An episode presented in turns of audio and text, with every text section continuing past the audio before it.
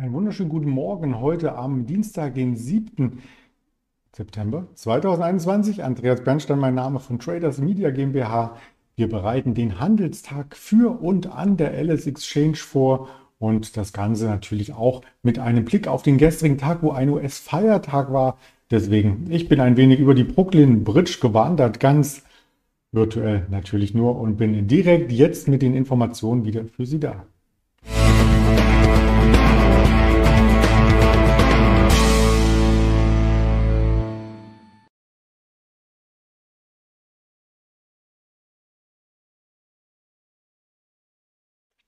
Der DAX konnte erfolgreich in die Woche starten, hatte ordentliche Aufschläge gezeigt. 150 Punkte Gewinn waren es am Ende. Das möchten wir gleich in, in aller Ausführlichkeit erörtern, woran das lag, was vielleicht auch die Unternehmen waren, die den Index mit angeschoben, angezogen hatten und Heute beginnt der reguläre Handel der Wall Street dann am Nachmittag und kurz vorher sprechen wir erst mit unserem Händler bzw. mit dem Daniel Saurenz. Ist nicht unser Händler, sondern mein Interviewpartner.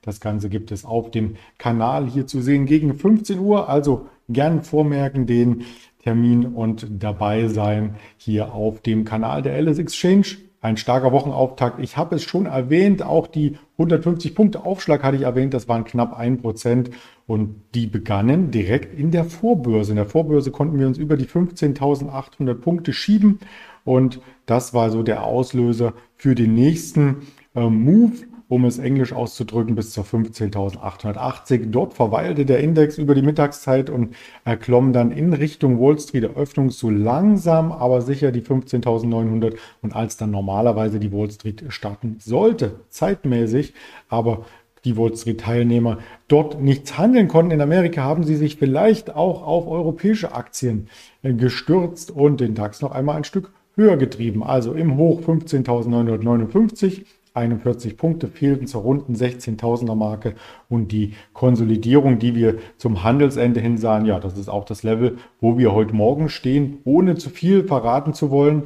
Der Blick auf das große Chartbild sieht wieder positiv aus. Ein Tag in der Vorwoche, und zwar der Freitag, schlossen wir unter der 15.800 bedingt durch die US-Arbeitsmarktdaten. Aber der Rücklauf am Montag war schon beachtlich und könnte hier quasi der Startschuss für ein weiteres Verweilen oder vielleicht auch Anlaufen der oberen Begrenzung sein. Wenn man das als Range sieht, gibt es ja dann über der 15.800 bis zur 16.000 ungefähr bis zu diesem Bereich dann die zweite kleine Range, die gleiche Bandbreite, die wir also schon seit zwei Wochen, zweieinhalb Wochen mittlerweile mit uns herumtragen und immer wieder analysieren.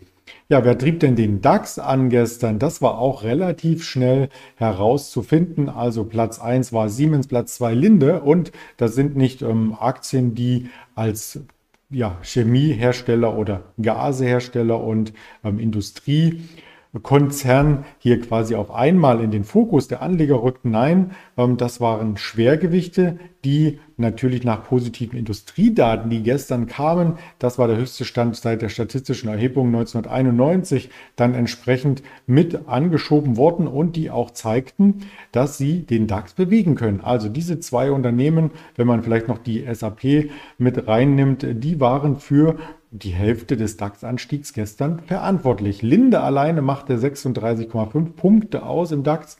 Siemens noch 34,6 und auch die SAP 24,2. Und das waren so diese Spitzenreiter, diese Dreiergruppe, die letzten Endes dafür verantwortlich war, dass der DAX ja fast 100 Punkte zulegen konnte. Wenn man das rausrechnen würde, wäre der DAX nämlich gar nicht so solide im Plus gewesen. Aber man kann es nicht rausrechnen, man will es auch nicht rausrechnen, denn der DAX besteht ja noch, muss man sagen, aus 30 Unternehmen. Das werden 40 noch im September. Da gehen wir nochmal gesondert darauf ein.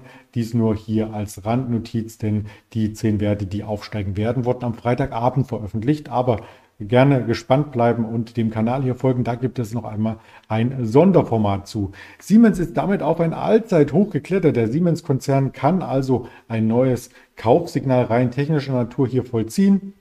146 Euro auch heute Morgen in der Vorbörse. Also von da ab wird nicht stark konsolidiert, sondern eher noch einmal zugekauft. Und das hat natürlich auch Gründe, denn die Siemens Pipeline, die ist stark gefüllt. Also der ähm, Konzern, der kriegt weiterhin Großaufträge, kann die vermelden. Zum Beispiel Siemens Mobility baut in Ägypten einen Suezkanal auf Schienen. Wie stellt man sich das vor? Also wir wissen, dass der Suezkanal hier für Lieferengpässe äh, maßgeblich mit ähm, ja, verantwortlich war oder beteiligt war in diesem ähm, Bereich, gab es Probleme und dann wirkt sich das auf die gesamte Industrie weltweit aus, weil eben Rohstoffe fehlen, Zulieferstoffe. Ja, und die Frankfurter Allgemeine Zeitung und das Manager-Magazin haben hier von diesem Milliarden Großauftrag äh, geredet. Das Konsortium, wo eben Siemens dazugehört, soll in Ägypten ein Eisenbahnnetz für Hochgeschwindigkeitszüge bauen und der diese Trasse verläuft zwischen dem Mittelmeer und dem Roten Meer. Geografisch ähm, will ich das Ganze jetzt nicht äh, nochmal zu weit aufdröseln, aber um eine Vorstellung zu bekommen, das sind so 660 Kilometer, also schon so eine ähm, Strecke von ähm, Berlin bis ja, zum Bodensee, kann man sagen. Das Volumen des Auftrages beläuft sich auf 4,5 Milliarden Dollar und Verhandlungen über weitere Strecken laufen. Und es geht dann insgesamt um ein Streckennetz von 1800 Kilometern. Wenn wir jetzt die 660 Kilometer mit dem ersten Auftragsvolumen 4,5 Milliarden hochrechnen auf die 1800, ja, dann könnten nochmal 9 oder 10 Milliarden hier winken am Ende. Also umgerechnet sind das 3,8 Milliarden Euro und das ähm, Unternehmen baut damit das erste elektrische Eisenbahnnetz des Landes. Nicht nur im Personenverkehr, wie hier abgebildet ist, sondern vor allem im Güterverkehr und das Tochterunternehmen von Siemens selbst, Siemens Mobility, äh, teilte mit, ähm, dass das Ganze hier auch mit äh, Partnern wie zum Beispiel der Orascom Construction SAE oder Arab Constructors vor Ort umgesetzt wird. Die ersten Züge sollen bereits Mitte 2023 rollen. Also da ist man sehr gespannt, was da passiert. Und die Hauptstadt Kairo mit den 20 Millionen Einwohnern sollen dann entlang von Aswan und Luxor auch verbunden werden und zur Küstenstadt Hurghada führen. Also wer hm, vielleicht schon mal in Ägypten war, der weiß, Urlaub Hurghada ganz nett, aber ruhig. Und wer die historischen ähm, Pyramiden beispielsweise sehen müsste, möchte, der muss nach Kairo. Das ist eine Busfahrt oftmals im Konvoi einmal quer durch die Wüste. Ähm, so kann ich das geografisch aus meiner Erfahrung heraus äh, schildern. Über Stunden hinweg, bis man dort ist. Ganz früh aufstehen. Tagesausflüge sind das meistens. Aber wenn man das mit dem Zug schneller absolvieren kann, wäre es vielleicht auch mal ähm, ein Ausflug, den man am Nachmittag für den Abend oder so ähm, hier vollziehen kann. Die Kernfrage bei Siemens insgesamt ist natürlich, dass Siemens von den verschiedensten Konjunkturaufschwüngen und Programmen profitiert, aber dass das der Konzern auch digital ausgerichtet werden muss. Einige Beteiligungen des Konzerns schwächeln und die Konzernbeteiligungen könnten zum Problem werden, wenn äh, Siemens weiter wachsen möchte. Wir haben im DAX 40 dann auch die Siemens Energy, wir haben die Siemens Healthineers, wir haben ähm, mit Infineon vor Jahren eine Ausgliederung und Siemens verschlankt sich damit insgesamt. Man sieht an den Mitarbeiterzahlen zum Beispiel, dass im Jahr 2020 hier mal locker ja, fast 25 Prozent, fast ein Viertel der Belegschaft nicht mehr an Bord war, aber dennoch der Umsatz pro Mitarbeiter in Millionen Euro relativ konstant geblieben ist. Also wir haben hier natürlich die Siemens Familie, die als starker Einzelaktionär immer mal wieder Impulse gibt. Wir haben die Siemens AG, die auch eigene Aktien hält. Und wir haben verschiedene Fonds, die hier ähm, bis zu 2,24 Prozent an den Aktien halten, aber ansonsten einen Free Float. Das heißt, man ist immer darauf bedacht, natürlich für die Anleger eine Story zu bilden, für die Analysten etwas ähm, zu kreieren, was sie cool finden und was auch in den kommenden Jahren die Erträge sichert. Und das ist bisher sehr, sehr gut gelungen. Die Analystenmeinung, die gehen nach oben. Also das heißt, die durchschnittliche Empfehlung ist kaufen. Anzahl der Analysten, die ich hiermit abgescreent hatte, waren 24 und beim letzten Schlusskurs allein zum mittleren Kursziel sind das noch einmal 13 Prozent, zum oberen Kursziel sogar 36 Prozent und zum unteren Ziel der Preisspanne, was oftmals dann auch noch angehoben wird, wenn eine Aktie ein neues Allzeithoch markiert, wäre es ein Rücklauf von oder ein Risiko von 11,4 Prozent. Zwölfmal kaufen, sechsmal aufstocken, sechsmal halten. Nichts reduzieren, nichts verkaufen und auch niemand ohne Meinung hier bei marketscreener.com von S&P Global Market Intelligence erhoben. Das finde ich immer sehr, sehr spannend und ähm, gibt so ein bisschen auch ein Gradmesser und eine Richtung vor, was quasi die Gilde der Analysten von einer Aktie hält.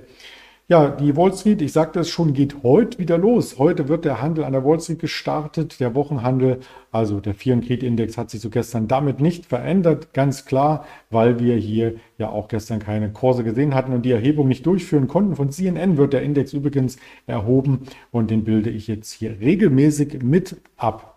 Die DAX-Vorbörse, auch das hatte ich eingangs schon kurz angedeutet, fast unverändert, etwas leichter, also knapp unter dem Schlusskurs von Xetra. Jetzt mit einem Auge sehe ich 15.930 sogar aufblinken. Also damit wären wir unverändert zu gestern und müssen schauen, ob wir das hohe Niveau dann auch halten können. Insbesondere wenn die Wall Street eröffnet, die dann ja mit einem Gap, mit einer Kurslücke in die Woche startet auf der Oberseite. Ob das gehalten wird, das erfahren wir am Nachmittag und sprechen dann natürlich auch die Wirtschaftsdaten noch einmal durch, die es heute mehrheitlich aus Europa gibt. Den Beschäftigungsindex, das Bruttoinlandsprodukt aus der Eurozone 11 Uhr, parallel zum ZEW-Index, der auch auf EU-Ebene vermeldet wird und auf Deutschland-Ebene. Das Brisante daran ist, die aktuelle Lage wird besser eingeschätzt, aber die Erwartungen schlechter ja, wie sich das Ganze auflöst und ob die Erwartungen hier auch getroffen wurden von den Prognosen, das werden wir um 11 Uhr sehen. Am Nachmittag dann, wie gesagt, mit Daniel Saurens besprechen. 1455 noch der Redbook Index aus den USA